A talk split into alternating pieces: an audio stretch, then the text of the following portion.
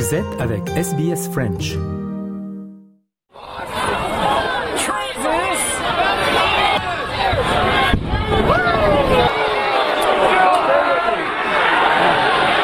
C'était un mercredi à Washington, une journée pleine de promesses qui aurait dû voir valider les résultats des élections américaines et l'arrivée au pouvoir de Joe Biden.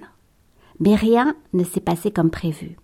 Remontés contre la défaite de leur champion, électrisés par des discours va-t-en-guerre, plusieurs centaines de supporters pro-Trump envahissent le Capitole, offrant au monde des scènes de chaos, de pillage et de violences rares. Nous sommes le 6 janvier 2021 et c'est, selon les termes de Joe Biden, notre démocratie qui est attaquée. Les électeurs américains s'étaient pourtant prononcés clairement.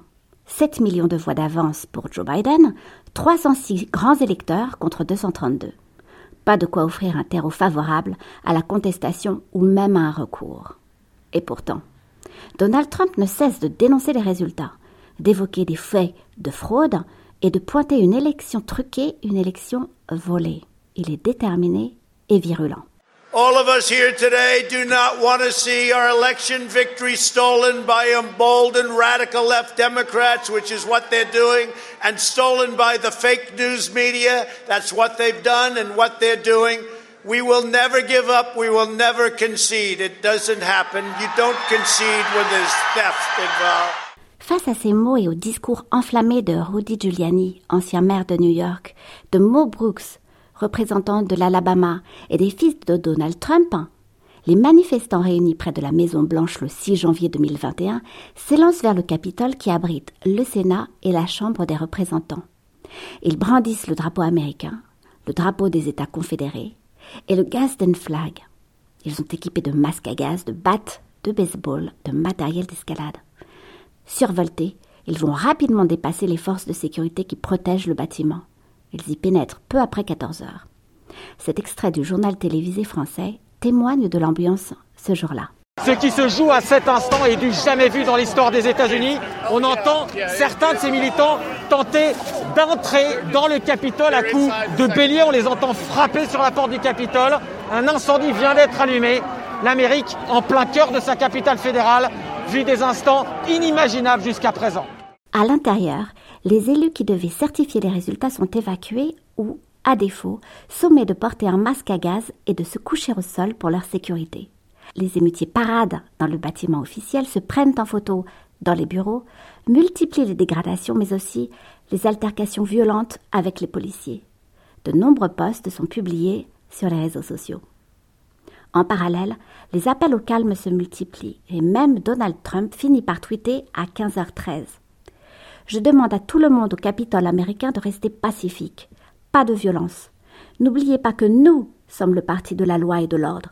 Respectez la loi et nos grands hommes et femmes en bleu. Je vous remercie. Il aurait cependant attendu d'être poussé à ce geste et des conseillers ont par la suite indiqué qu'il était enthousiaste devant les premières images de l'assaut.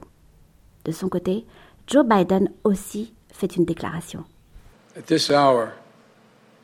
Our democracy is under an unprecedented assault, unlike anything we've seen in modern times. An assault on the citadel of liberty, the capital itself. That democracy is fragile, and to preserve it requires people of goodwill, leaders with the courage to stand up. Finalement, la garde nationale arrive en renfort. Le premier bilan fait état d'une femme tuée et trois autres personnes décédées. La police a déjà procédé à 52 interpellations, mais bien d'autres viendront par la suite. Le bâtiment est sécurisé vers 20 heures et la séance peut reprendre. Aux toutes premières heures du 7 janvier, Joe Biden est déclaré élu. Le 20 janvier 2021, l'investiture du nouveau président se fait dans des conditions de sécurité drastiques, le public étant même remplacé par 200 000 drapeaux.